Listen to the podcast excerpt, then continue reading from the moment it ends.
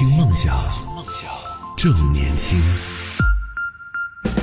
OK，欢迎大家回来，这里是冬天二十四小时的听梦想 FM，我是叶子。今天跟大家准备聊的话题是：对于生活中的人情债，你会选择用什么样的方法来偿还？前面跟大家聊了那么多，现在真的感觉到就是人情债这个东西你还不完的。现在这个还不完，对于我们来说是一个大问题，就是你总感觉你会亏欠他，或者说这个个东西的衡量。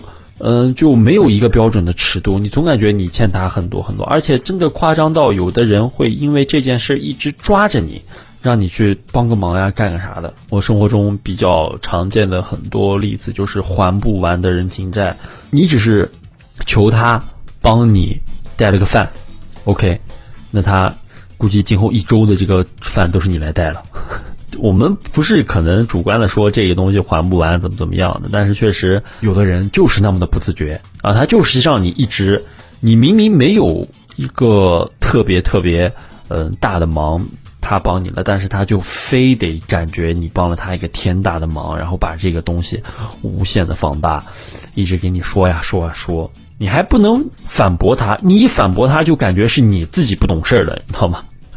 就非常尴尬，不知道同呃这个听众朋友们有没有这样的这个情况，能够给我们分享一下？有没有那种你欠了人情，然后好像还了，他一直在索取，一直在索求，一直还不完的那种情况，来跟我们分享一下？其实有一个这样的事儿，当时我在我的一个朋友吧，在考驾照的时候，他有同学在那个驾校是管理人员。管理人员他一方面要招生嘛，是吧？一方面名声啊，也就是这个考试通过率也很重要。然后，嗯，其实是我的这个朋友他自己很轻松的自己通过了这个考试，但是呢，驾校那个朋友就说：“哎，可能是我帮到他了，我帮到他了。”然后就一直在以这件事为理由，然后让他考驾照的朋友来给他帮忙呀，然后甚至后面的一些事情。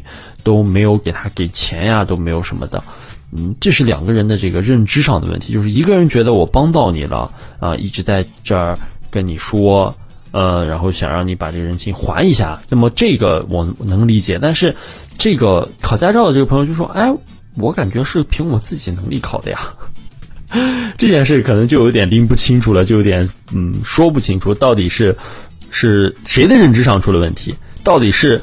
管理者那个嗯、驾校的管理者他太过贪婪，想要这个要很多回报，还是说是这个求别人帮忙的人心里根本没有数，连对方帮没帮你都不知道？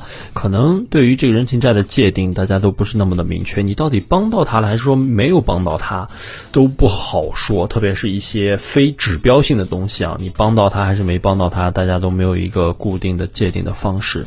所以，如果你真的，是一个请求别人帮助的人，你在这方面有这个认知上的一些麻烦的话，你也可以大胆的去问说，哎，你有没有帮到我？你看有没有啥我我能够报答你的啊？这种话，哎，有的时候不是那么难以启齿，真的，这个沟通可能就是有有一个人得拉下面子来，把这些有的没的的这些东西，嗯，抛之脑后，然后努力的来和别人去沟通，和别人去交流，可能就能获得一个不错的效果。就像。嗯，很简单的，有的时候我很忙了，这个工作上忙了，我原本是我的直播时间，我跟安南说，我给其他小伙伴说，能不能帮我顶一下？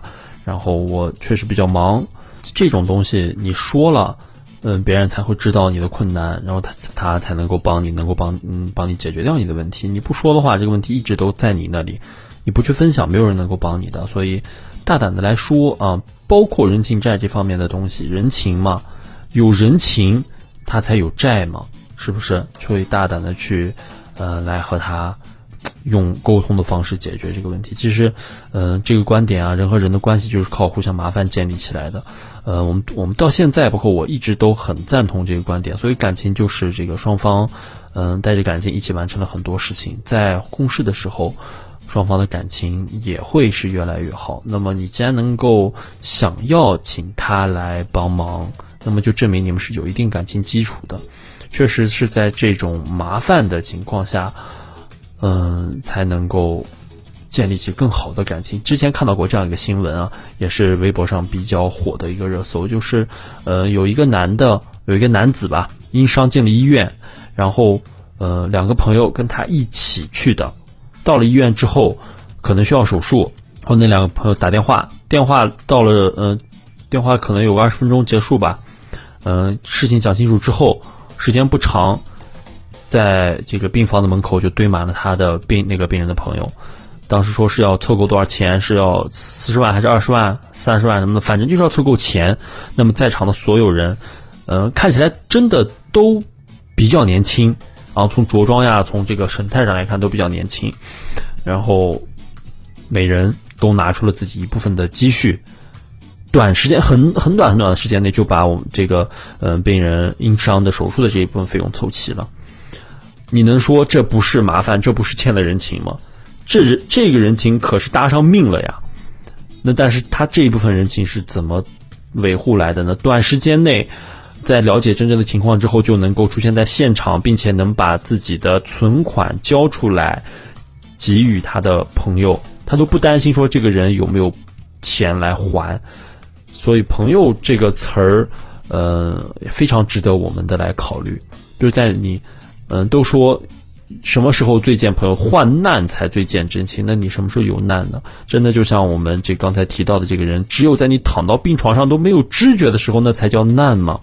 嗯，每个人对于朋友的这个衡量方式有所不同。但是从我的角度上，我真的非常羡慕我们那个热搜上的那个病人，短时间内大家给他把这个钱凑齐了，可能亲人都不知道的情况下把这个钱给凑齐了，嗯，令人羡慕吧。当然。这个债需要他今后呢用真正的感情，用很多这个方式来偿还。那具体怎么还，那是他个人的事情。但是这也可以说是给我做了一个榜样吧。只是我希望我今后真的有那么一天的时候，也能够有我的这个很多好朋友们，在我的这个爸爸妈妈都压根儿什么都不知道的情况下，能够帮我把。手术费凑齐，太令我羡慕了。好，下面是最后一个有关于这个人情债，嗯，想和大家讨论的东西，就是这个人情债你是还还是不还？啊，有的人对于这个人情债他是熟视无睹的，他习惯于在一些非常小的一些细节上请求别人的帮助。简很简单的说，大家在上学的时候可能都会遇到，说，哎。那个，我今天纸用完了，你你给我拿一卷儿，或者说，哎，我今天的这个洗发水用完了，我就用下你的。哎，这在我们看来，这都是很简单的事儿，是吗？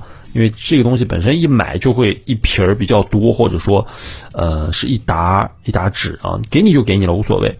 但是这一部分人他是不知道去还的，让我最痛恨的是他是不知道去还的，他是非常理所应当的，就是把这一部分，呃，这个所谓的。人情债呢，放在了你们之间的呃点滴生活上。当然，他可能会用他的方式去还，但是我没有感受到这种人，我没有办法去理解。因为确实，一张纸啊，一点一点这个洗发水啊什么的，这都不是事情。但是时间长了，难免的你心里面会不舒服。但是这一部分不舒服呢，他是体会不到的。这就是两个人的在这方面的认知上可能有一点点问题，嗯，这就是一个观念上的问题。当然，真的不是抠啊，这这这这个真的不不是抠，因为确实那都不是什么问题。但是时间长了，他老张这个嘴，多少会感觉到有点烦的。当然，如果说你能用自己的方法，比如说买呃买个饮料啊，买个水什么的，就我们就按学生的角度来说，请他喝个水，请他吃个午饭。可能就解决了，但是有的人真的就是不去思考，他把这一部分当做你和他关系到这个位置上了应该发生的事情，啊，这个就很烦。这个时候真的，嗯，如果你周围有朋友有这样的事情的话，希望大家能够考虑一下，是不是你跟他的这个呃世界观或者说价值观上有这么一点小小的冲突。去把这个话说开啊！阿南跟我们说分享到说，但是我就是很怕麻烦别人的人。对呀，我觉得有的嘴张一次就够了，再张第二次的时候我张不开了，你知道吗？但是就这种人，他体会不到这个算是所谓的小小的人情世故、人情债的这一部分，嗯，他就不会去还。这会让人很不舒服。这从小我们被教育说换位思考，从小被教育说站在他人的角度上来考虑问题。其实如果，嗯，我们的听众朋友们，你是这样的神经大条的人，你是这种不在乎这些细节的这种比较豪放的性格的话，其实我们在生活中，如果你有遇到一些谨小慎微的，或者说比较内向的这一部分朋友。可以考虑一下。当然，如果你能把他带动，你能把他的性格慢慢的有所转化，那是你的事情啊，你做的非常棒，你很优秀。那么，真的你和他相处的话，要考虑到一些细小的观念上的嗯差异，嗯，可能让自己舒服是很重要的一件事情。那么，其实，在生活的某种角度上讲，你舒服和你的同事朋友舒服是一件同样重要的事情。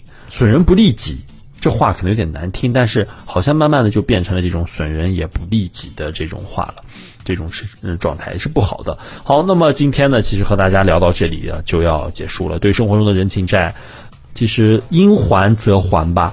不同的性格还人情的方式不同，对于这个呃不同的人啊还人情的这种方法也不一样。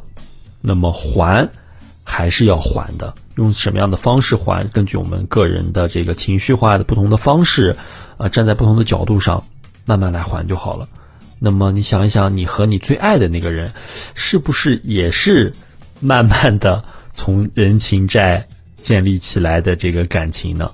其实我对这个观念是表示赞同的，不知道大家怎么想。如果呢你有这方面的还想跟我们讨论的，可以在我们节目下方的评论区留言，参与到我们节目的互动当中。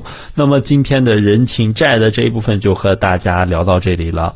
嗯，我是叶子，那么我们下周再见吧。今天的节目就到这里了，听众朋友们再见。听梦想，正年轻，正年轻，这里是听梦想 FM。梦想。